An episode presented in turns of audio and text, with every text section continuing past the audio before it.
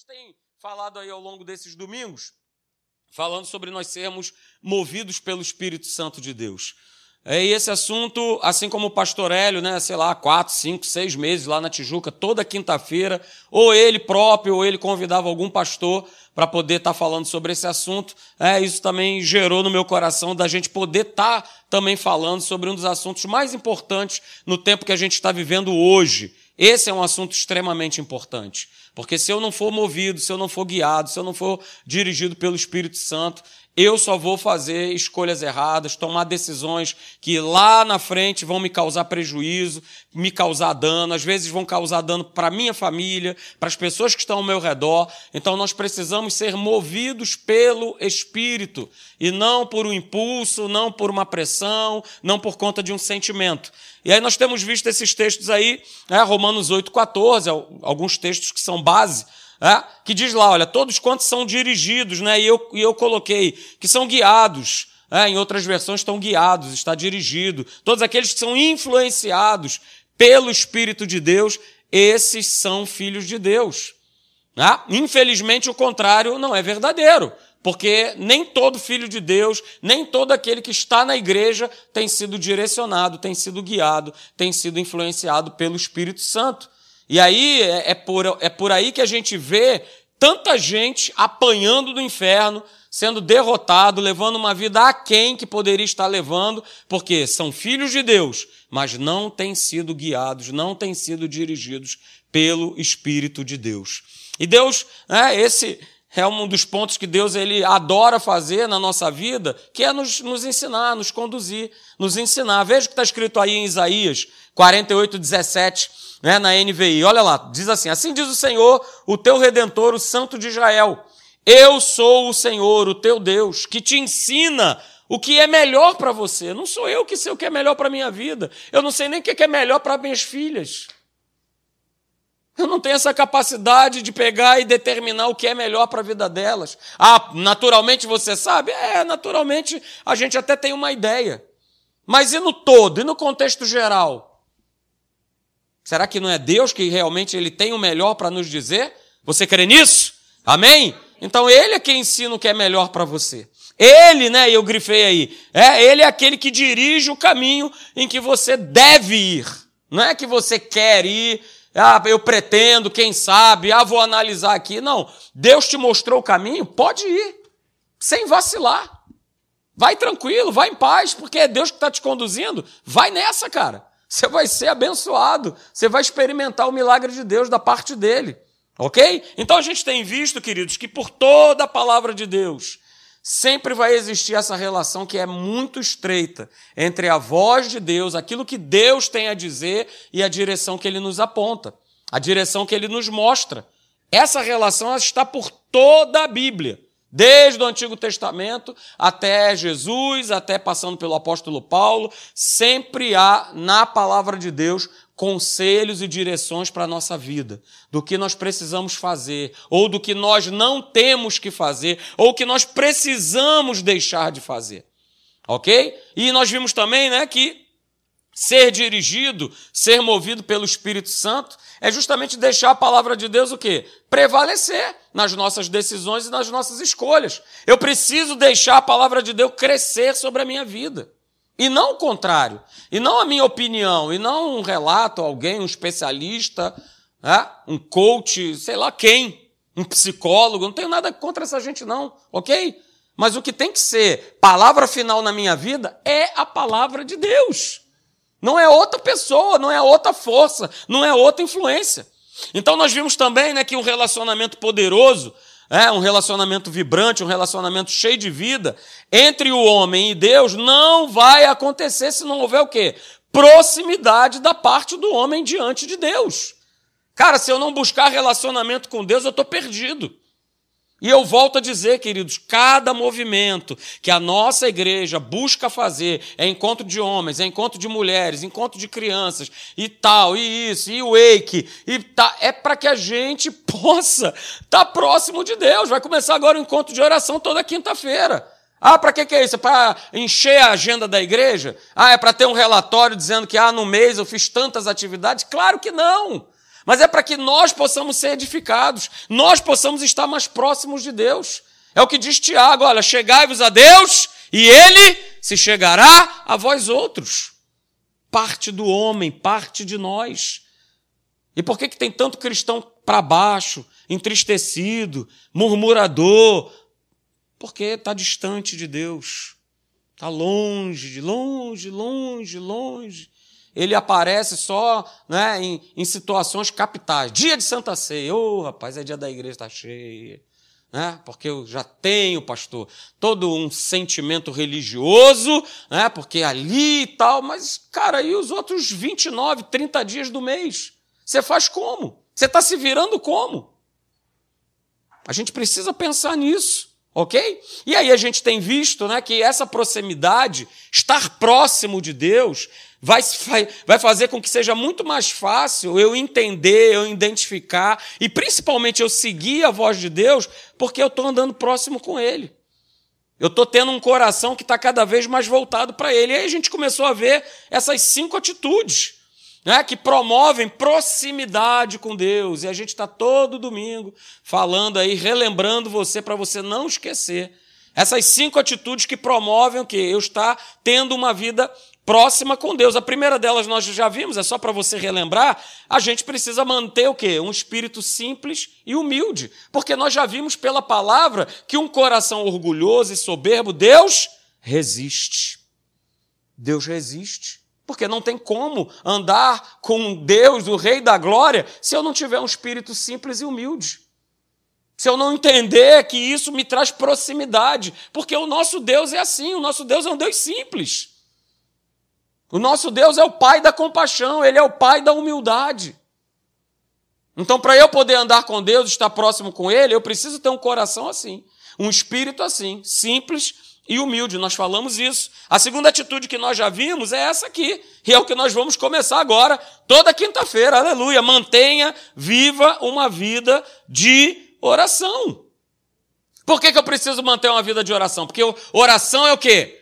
É bate-papo, é conversa. Meu Deus, é falar com Ele. Não é amantíssimo Senhor eterno das consolações celestiais, cósmicas, galáxias. Não é isso. É bater um papo com Ele, é conversar com Ele, é ter relacionamento com Ele. É manter um relacionamento contínuo com Deus. Quando eu oro, eu estou mantendo essa continuidade de todo dia. Fala, papai. Fala que o teu servo ouve. Vai, fala. Então nós vimos aí nessa parte, né, que ouvir de Deus, escutar o que Deus tem a dizer, vai requerer de cada um de nós o quê? Um tempo de investimento na sua presença. Se eu não disponibilizar esse tempo de investimento, como é que eu vou ouvir a Deus? Não vai ter como. E aí vai ficar muito mais fácil do inferno me enganar com outras vozes, com outras propostas, com outras situações. E eu vou até achar que é Deus que está falando, porque eu estou tão distante dele, eu não oro, eu não leio a palavra, eu não busco a Deus, eu estou tão distante que qualquer voz que for bater na porta do meu coração, eu vou abrir e vou aceitar. Ah, olha aí, é Deus. Ah, só pode ser Deus. Olha, nem toda situação que a gente olha que naturalmente parece ser vantajosa vem de Deus, hein? Vou repetir, aleluia. Nem toda situação que muitas vezes parece ser vantajosa, a gente precisa analisar e saber se realmente isso vem de Deus. Mas como é que eu vou ter essa clareza, essa claridade? Se eu estiver mantendo o quê? Um relacionamento contínuo, né? de uma vida de oração, né? de estar buscando a Ele, me alimentando dele, e aí eu vou saber direitinho que é Deus falando comigo. Porque ele também pode falar, cara, agora você vai passar pelo deserto. Mas, mas não é Deus falando? Ué, você vai ou não vai? Quem vai? Aleluia! Só meia, dúzia aqui que vai para o deserto. Só meia dúzia. Só meia dúzia levantaram a mão. Fala deserto, a turma já fica né, desesperada. Ué, mas não foi Deus que falou? Eu não tenho a certeza? Então eu parto e vou, cara. Vai ser lugar de provisão, vai ser lugar de bênção. A gente precisa estar próximo, a gente precisa ter esse tempo de investimento na presença de Deus. E aí, veja, no domingo passado, né, nós falamos sobre essa terceira atitude né, que causa proximidade nossa para com Deus e facilita nós recebermos a voz dele, a sua direção, é essa aí. Eu preciso, você precisa, cada um de nós precisamos nos manter afastados da atração e do pensamento desse mundo. Porque acontece, o mundo nos atrai, o pensamento nos atrai. Atrai quem, pastor? Atrai a minha carne. A minha carne gosta. Carne de todos vocês aqui adora. Se o pecado fosse ruim, ninguém pecava. A verdade é essa. E eu preciso estar o quê? Tá afastado, estar tá distante. Porque o espírito que está nesse mundo, ele exerce sim uma atração, ele exerce sim um fascínio, ele quer nos dominar. E quando ele nos domina, quando ele nos atrai, esse fascínio, esse domínio traz o quê? Traz destruição. E eu cada vez mais o quê? Me afasto de Deus, porque tem outra força me atraindo. Tem uma outra força que está chamando a minha atenção. E eu estou embarcando nessa canoa. E eu estou indo embora nela, achando que está tudo certo. Com a famosa frase, Deus sabe. Deus sabe. Rapaz, mas Deus sabe. Deus sabe por que eu não venho para a igreja. Deus sabe por que eu não oro. Deus sabe por que eu não leio a Bíblia. Deus sabe. Ele sabe e vou te falar uma coisa, ele se entristece. Pode ter certeza, ele sabe e se entristece. Quando eu e você, a gente está atraído por outra coisa, por outro sistema. E aí a gente viu uma série, né? A gente leu lá, né, em 1 João 2,15, eu vou repetir para você aqui, que é isso aqui, é altamente. É, 1 João 2, verso 15, olha o que, que diz o verso 15: Deixem de amar este mundo mal e tudo que ele lhes oferece. Porquanto, né, quando vocês amam estas coisas, mostram que realmente o quê? Não amam a Deus. Ah, pastor, mas aí eu vou virar fanático. Cara, beleza, maluquinho de Jesus. Uh, aleluia. Glória a Deus. Vamos virar maluquinho de Jesus. Eu quero virar. Quem está comigo nessa aí? Cadê os maluquinhos de Jesus? Então, meu amigo, é isso aí.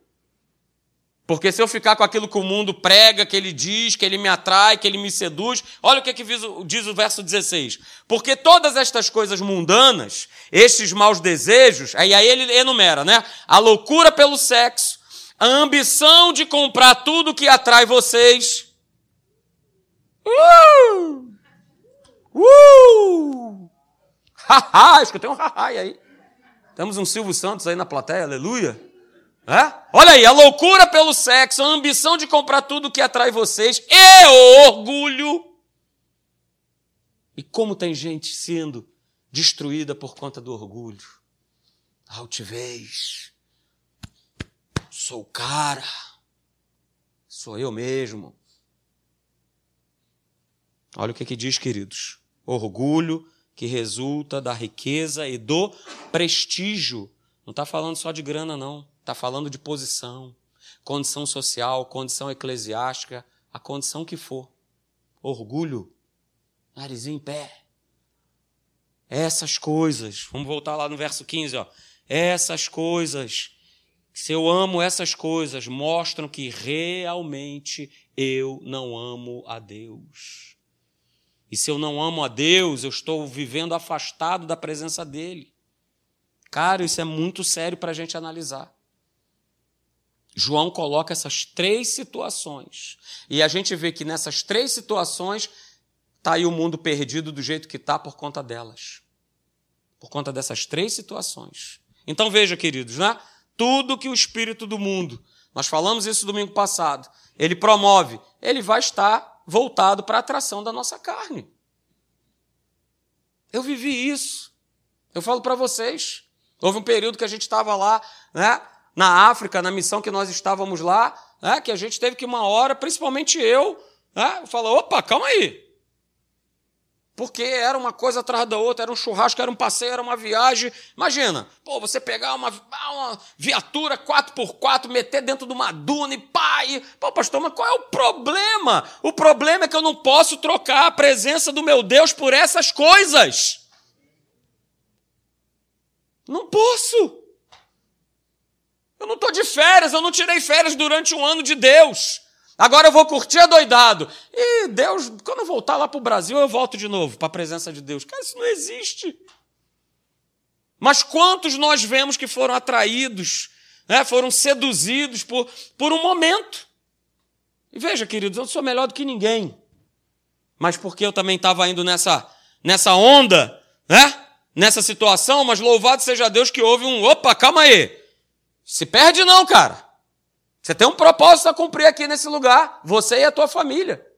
Não se perde, não, fica no foco. Mantém o teu foco. E aí nós terminamos falando, queridos, isso aí, olha.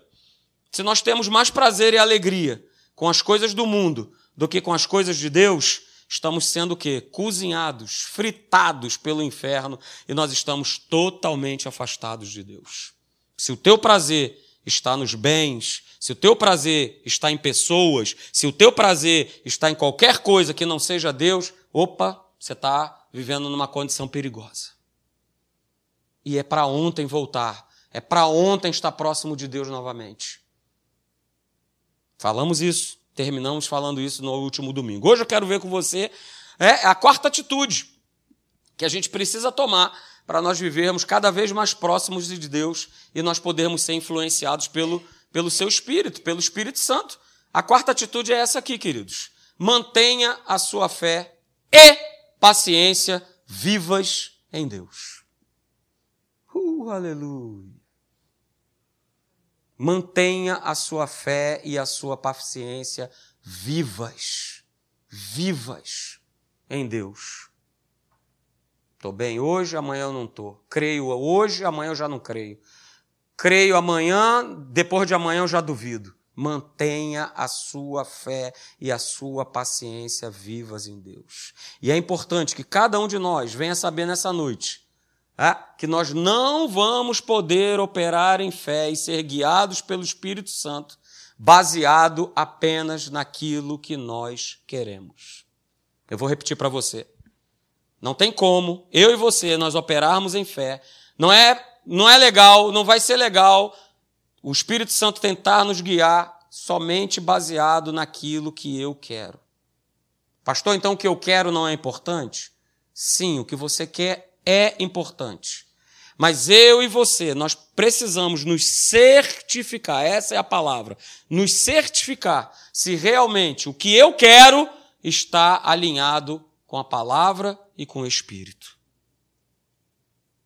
Eu preciso ter essa certificação. Nós precisamos ter. E aí eu coloquei né, essa frase que a gente costumeiramente fala aqui na igreja, nós precisamos fazer da palavra de Deus a autoridade o quê? Final nas nossas vidas. É a palavra, é o Espírito, são eles que batem o martelo. São eles que dão o vai, Go! Go! Plim! Plim! Plim! É ele que dá. Ele que dá o comando. Ou, cara, fica, segura. Não é o momento. Não é o momento de partir, não é o momento de comprar, não é o momento de vender. É o momento de segurar, é o momento de esperar. É o momento de ir. Eu preciso me certificar. E ao, e ao me certificar, é, colocar essa palavra como autoridade final na minha vida. Abra comigo, por favor, no Evangelho de Lucas, capítulo de número 5. Você conhece o texto, a Sociedade Bíblica colocou né, um, um subtítulo em cima desse capítulo de número 5 como a pesca maravilhosa. Lucas capítulo 5, a partir do verso 1. Abra, por favor. Você que está nos acompanhando aí pela internet, abra sua Bíblia, preste atenção. Ah, fique atento aí, fique ligado naquilo que o Espírito Santo vai ministrar sobre a tua vida nessa noite. E abra, por favor, em Lucas, capítulo de número 5, a partir do verso 1, eu leio para vocês, dizendo assim: Aconteceu que ao apertá-la a multidão para ouvir, estava falando de Jesus, né? A multidão, né? Era uma multidão, eram várias, milhares, centenas, sei lá, de pessoas que queriam o quê? Ouvir o quê? Ouvir, ouvir a, a ouvir a palavra de Deus. As pessoas estavam sedentas. As pessoas estavam desesperadas para ouvir Jesus. Então, né, essa turma estava apertando Jesus, né, e ele estava próximo do lago de Genezaré. Verso 2. É, e ele viu dois barcos junto à praia do lago, mas os pescadores, havendo desembarcado, lavavam as redes. Verso 3. Entrando em um dos barcos, que era o de Simão, pediu-lhe que o afastasse um pouco da praia.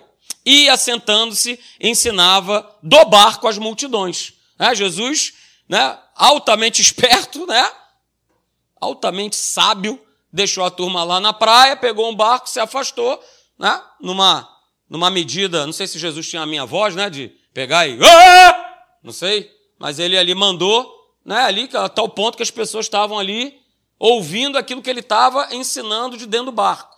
Ok?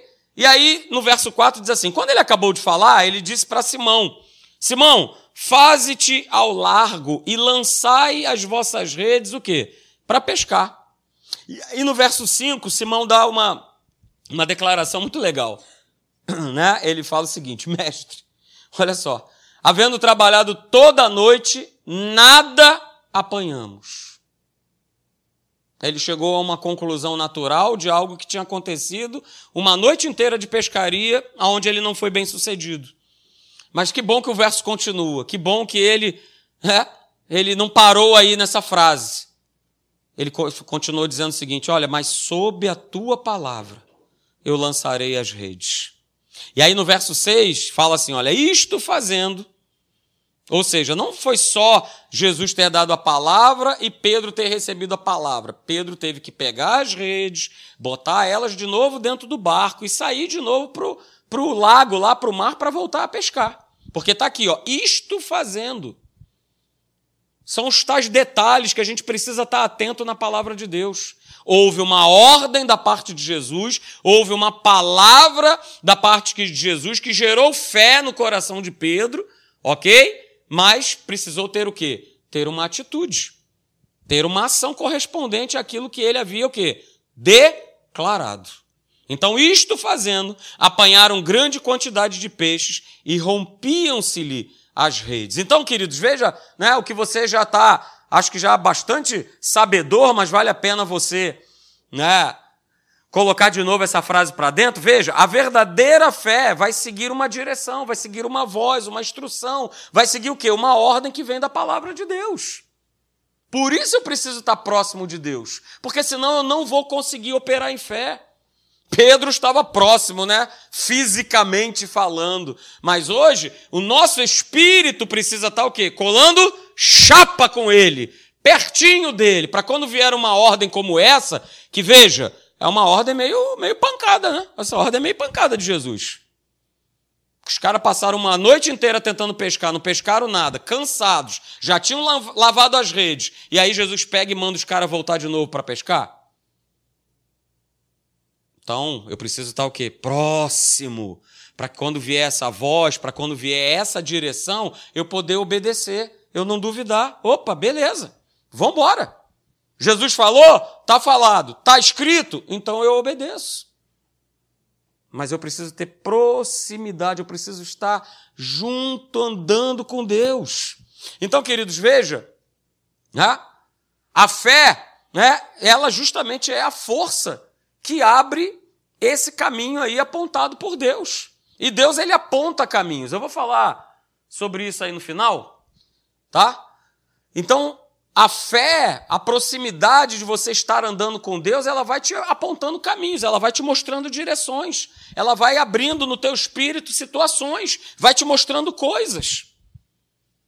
E aí, como o nosso pastor vive dizendo, não é porque nós somos melhores do que ninguém, não é porque nós somos especiais, não é porque. Não, não é. É porque quanto mais eu estou próximo de Deus e mantenho um relacionamento com Deus, o meu espírito ele se abre. Uh, aleluia! E a fé justamente é essa força que vai abrindo é, o caminho que vai sendo apontado por Deus. Ok? Outro fato importante né, nesse processo da gente se manter firme até o final, da gente ouvir a voz de Deus, de nós sermos conduzidos né, pelo Espírito Santo, e que obviamente anda juntamente com a fé, é isso aí. Né? É eu o quê? Saber trabalhar a importância é, da minha fé com o quê? Com a paciência. Porque elas andam juntas. E eu não estou falando aqui de um sentimento. Eu estou falando aqui de algo que faz parte do fruto do Espírito. Não é isso? Longanimidade é paciência. E faz parte desse fruto que já está em você, está em mim, está em cada um de nós. E eu preciso saber trabalhar essa importância. Ok? Porque elas vão se interagindo, elas vão se completando. Eu vou exercendo fé a respeito de uma coisa né, e vou colocando o meu espírito para crer, e nessa crença aí vai haver o quê? Um tempo. Um tempo. Então, o valor que eu dou à minha fé para ouvir Deus, colocar né, a palavra em prática, eu também preciso dar o mesmo valor para a paciência. Elas precisam estar tá andando juntas, juntinhas, lado a lado. Porque se eu tento operar em fé e não exerço paciência, ou vice-versa, né? e isso já aconteceu comigo, é, é como você pegar um barco né? que tem dois remos, aliás, foi até né? Aliás, ela nem estava no barco, a minha querida esposa, ela estava lá, lá no, do lado de fora, né? Mas eu estava querendo fazer bonito, 18 aninhos, lá naquele lago lá de São Lourenço, lá em Minas Gerais, né? E aí entrei dentro do barco e falei assim comigo, ó, deixa comigo, né? Porque afinal de contas são 18 anos de São Loló, porque eu ia muito em São Lourenço quando era criança, né? E aí fui lá no barco, tinham duas meninas comigo, né? E eu estava com dois remos, só que eu só remava com uma. O que, que acontecia? Cadê o pessoal aí da Marinha? Só ficava dando volta, e elas morrendo de rir. E eu não saía do lugar e o barco ficava. Mas eu estava com os dois remos. Os dois remos estavam na mão, mas eu só estava usando o quê? Só um. É a mesma coisa a fé e a paciência. Não adianta você usar só um deles, porque você vai ficar andando o quê? Em círculos na tua vida espiritual, na tua vida como um todo. Os dois remos, ah? depois eu aprendi isso. Aliás, uma delas eu acho que pegou e falou: Deixa isso aqui que eu vou fazer. Aí pegou o remo, foi fazendo, é, ó, mesma intensidade, tudo direitinho, aí o barco foi indo. Ah, e eu com a cara, né? Ah, ah, e o barco foi embora, foi indo, de boa. E eu lá, né, querendo dar uma de, de brabão lá, porque ah, que eu sou, que eu isso, fuzileiro, bababá deu nada certo. Mas eu quero te mostrar com esse exemplo é, é que as duas forças, fé e paciência, elas precisam trabalhar, elas precisam que remar juntas. Porque a gente quer ver o cumprimento né, das promessas de Deus na nossa vida. A gente quer ver isso acontecer, ok? Mas você precisa entender que a paciência, é, ela é como um estilingue que ela leva a tua fé até o destino final. A fé, a paciência é como se fosse esse estilingue né, que você está vendo aí. Ó. Olha que maravilha, a tua fé está ali. Ó. Olha o quanto já esticou. Mas está esticando porque você vai crendo e você vai tendo a confiança, a certeza e a longanimidade que aquilo que Deus falou para você vai de fato acontecer. Não vai deixar de se cumprir. Não vai deixar de se cumprir. Então a paciência é isso aí, para você visualizar bem ela vai mantendo a tua fé, ó, esticada. E vai esticando, e vai esticando, e vai esticando, até chegar o momento é, que você é lançado e você chega no objetivo que Deus quer que cada um de nós aqui cheguemos. Amém? Então guarda isso nessa noite, queridos. É? Quando a minha paciência acaba, também acaba a força da minha fé. Porque aí, né, a paciência esticou, esticou, mas acabou, ela não foi até o final para pegar aquela força, né? Não sei quantos aqui já usaram a tiradeira, ah, mas quanto mais você você sabe que mais longe aquela pedra, sei lá, aquilo que está ali, ela vai chegar num, aonde você imagina que vai chegar. É a mesma coisa. Quando a minha paciência acaba, é, vai acabar também o quê? A força da minha fé, essa tensão aí, né? essa, essa essa paciência, que é essa, essa borracha que se estica até ver o cumprimento das coisas de Deus na nossa vida. Ok? E o nosso maior problema é justamente esse. Às vezes não é nem a nossa fé, mas a questão é o quanto eu sustento essa fé, essa crença e vou com ela até o final. O quanto eu tenho sustentado aquilo que Deus ele já falou através da sua palavra, já testificou através do Espírito Santo e eu continuo crendo até o final. Essa é a questão. É manter vivo, né, essa fé, essa certeza de que Deus ele vai cumprir. Ué? Ah, crê no Senhor Jesus e será salvo? Tu e a tua casa. Quantas pessoas aqui, eu sou o primeiro a levantar minha mão, que já ora muitos e muitos anos por alguém da tua casa? Levanta sua mão aí, eu sou só. Olha aí, a maioria da igreja. A questão toda é essa, eu sustentar essa fé com paciência em Deus, não eu estou falando de sentimento, mas dessa paciência, fruto do Espírito em Deus, e ter a certeza que vai se cumprir. Vai se cumprir. Ok? Hebreus capítulo 6, vá lá comigo, por favor. Hebreus capítulo 6, a partir do verso 13, fala exatamente sobre isso.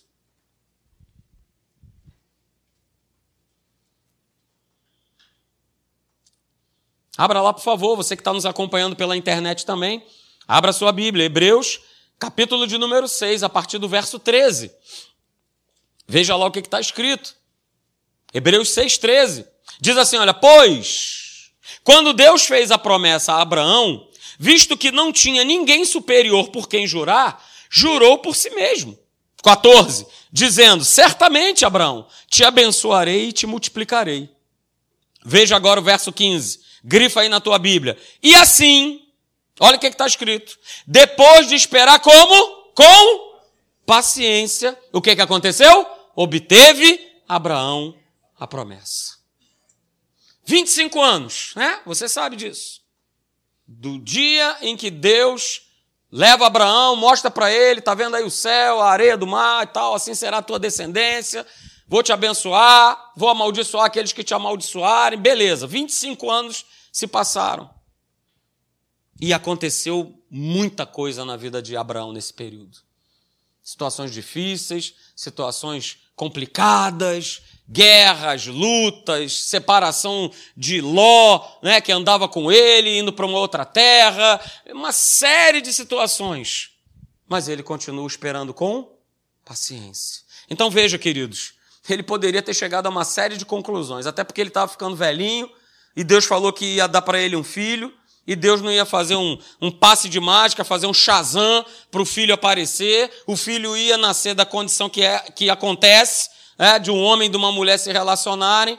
Então você imagina, né? Tudo isso na cabeça de Abraão, todas as, situa as situações acontecendo. Então é por isso é, que está essa frase aí para você se manter firme, se manter confiante, sabendo que Deus ele continua cuidando de você. Não conclua a sua vida pelo que você está enfrentando hoje. Não faça isso. Porque às vezes a gente tem essa tendência. Ah, não. Não vai ter como essa promessa se cumprir porque eu estou passando por isso. Quem disse? Uh! Quem disse isso? 25 anos, cara que Abraão levou né, para ter ali, ó, Isaac no colinho dele. E 25 anos que o cara passou foi por lutas, situações boas, ruins, então não conclua a sua vida pelo que você está passando hoje. Não faça isso. Sabe por quê? Sabe por quê que eu não faço? Segura, peão. Porque nenhum momento é para sempre. Nenhum momento é para sempre nem o momento bom, né? nem os momentos ruins. É claro, né? Os momentos bons a gente quer que, poxa, que dure uma eternidade. Não é isso? Namibianos de plantão. Que ficasse, né? Eternamente lá. Mas se eu fico eternamente lá, como é que hoje eu ia estar aqui? Como é que hoje o Sandro ia estar aqui? Como é que hoje o Celso ia estar aqui? E assim vale também para os momentos ruins na nossa vida. Né? Não vai ficar para sempre, não vai perdurar para sempre. Mas eu preciso conciliar a fé que eu tenho em Deus, de crer em Deus e continuar indo adiante, continuar avançando. Continuar indo para frente, queridos, porque é isso que Deus tem para nós. E aí é que eu quero entrar com você nessa parte aqui, para que você possa entender, porque tem a ver com a mensagem tá? do que aconteceu. E aí eu peço para que você abra comigo lá no Salmo de número 34. Foi o texto que eu li na live, na live de oração de segunda-feira que eu estava lá. Abra lá, Salmo de número 34. Eu quero ler esses versos com você. E eu quero declarar sobre a tua vida aquilo que Deus declarou na segunda-feira sobre a minha vida e sobre a vida da igreja, sobre as pessoas que estavam lá. Salmo de número 34. Você não quer abrir? Então vamos ver se você abre aqui. Estou, você está com a Bíblia aí do seu lado, sim, mas as letras estão estão fugindo. Então acho que por aqui vai mais rápido. Salmo 34, A gente vai ler a partir do verso primeiro e aí a gente vai até, se eu não me engano, acho que o verso 10 foi aonde eu parei. E aí, ao fazer a leitura desse salmo, é algo que não é algo que acontece com, com tanta frequência, mas é algo que, que aconteceu e eu queria compartilhar com vocês que tem a ver com isso. Quanto maior proximidade de Deus, mais fácil é o seu entendimento, é de saber o momento que eu estou passando na minha vida, das coisas acontecerem, de eu me policiar, de eu partir em fé, de eu segurar, estou próximo de Deus, sei exatamente que Ele está me dirigindo e me conduzindo. Então veja, Salmo 34, verso 1 diz assim: Bendirei o Senhor em todo tempo, o seu louvor estará sempre nos meus lábios, gloriar-se-á no Senhor a minha alma, os humildes, uh, sempre os humildes, o ouvirão e se alegrarão. Engrandecei o Senhor comigo, e todos a uma lhe exaltemos o nome. Busquei o Senhor, e ele me acolheu, livrou-me de todos os meus temores. Contemplai-o e sereis iluminados, e o vosso rosto jamais, diga jamais, jamais sofrerá vexame. Clamou este aflito, e o Senhor o ouviu e o livrou de todas as suas tribulações. O anjo do Senhor acampa-se ao redor dos que o temem e os livra. Uh, aleluia. Verso de número, verso de número 8. Ó, oh, provai e vede que o Senhor é bom e bem-aventurado é o homem que nele se refugia. Verso 9: Temei o Senhor, vós os seus santos, pois nada, diga nada, nada, nada falta aos que o temem. E aí o verso 10 diz, foi onde eu parei lá e eu paro com você aqui. Os leãozinhos, eles sofrem necessidade e passam fome. Porém, aos que buscam. Porém, os que buscam os que buscam o Senhor. O que está escrito aí? Bem nenhum lhes faltará. E aí, queridos, quando eu acabei de ler isso lá na live, e ia começar a ministrar, já tinha algo no meu coração sobre esse texto, me vem justamente essa visão aqui.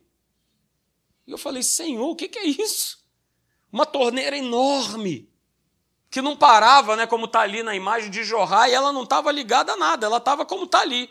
A imagem retratou muito bem aquilo que Deus, ele na segunda-feira, ele me mostrou.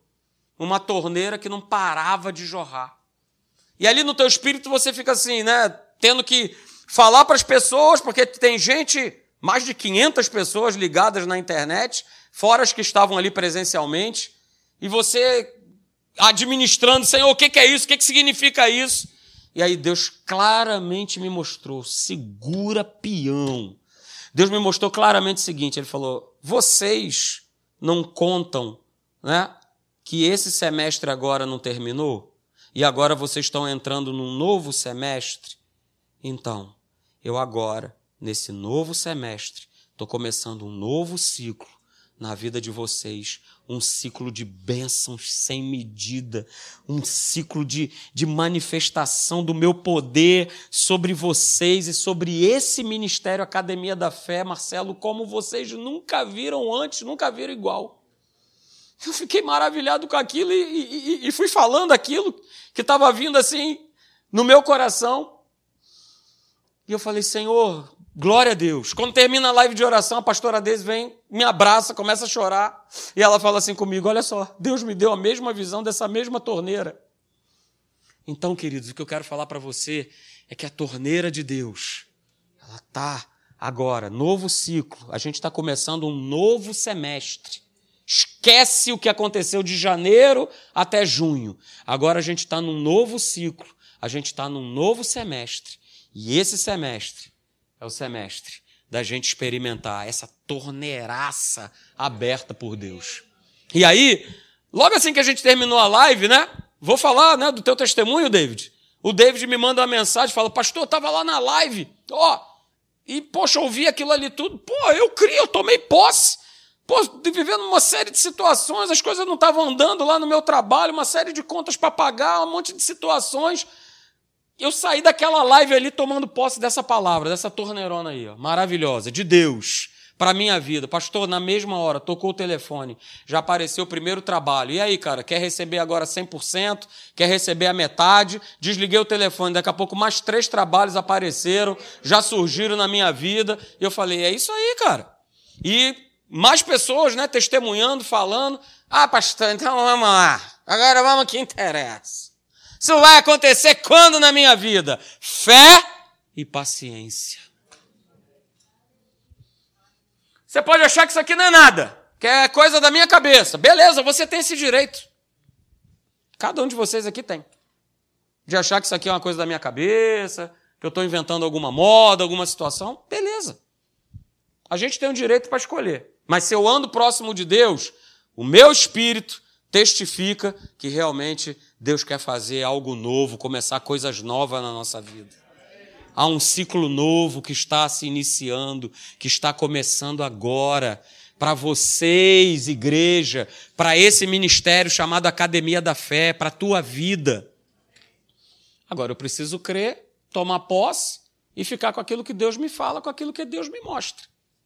E Deus ele fala com cada um de vocês individualmente. Ele vai falando, ele vai mostrando. Mas quanto mais proximidade de Deus, quanto mais envolvimento com ele, mais o meu espírito ele fica perceptível a pegar e a ouvir e a escutar e a mostrar e a ver e a falar e a declarar. É por isso que com ousadia, no nome de Jesus, eu declaro sobre a vida de vocês exatamente isso que está sendo mostrado ali pelaquela imagem eu declaro, na autoridade do nome de Jesus, sobre a vida de cada família aqui desta igreja, bênção sem medida, um novo ciclo iniciando, chuva de bênção sobre a tua vida.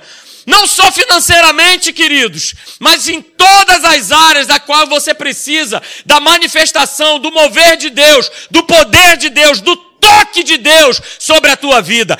Entra debaixo dessa torneira e não saia mais. Não saia mais dessa presença. Não saia mais. Porque Deus, a malignidade cresce, os problemas vão aumentar, os tempos difíceis vão crescer, mas essa água do céu a jorrar sobre a nossa vida, ela não vai parar de acontecer. Eu declaro sobre a vida de vocês, na autoridade do nome de Jesus, Aonde vocês colocarem a mão de vocês, vai jorrar, e vai jorrar, e vai jorrar, e não vai parar de jorrar, e os testemunhos vão acontecer, e você vai nos procurar aqui, e vocês vão declarar, pastor, uma porta maravilhosa, miraculosa, que não podia, que já estava trancada, que a chave já tinha sido jogada fora, pois Jesus ele foi lá e voltou de novo abro, eu abro essa porta, essa porta eu abro, e a porta que eu abro ninguém fecha, e a porta que eu fecho ninguém abre. Porque está sob as mãos do nosso Deus, na mão dele, o poder, a autoridade e o controle de todas as coisas. Você crê nisso? Amém?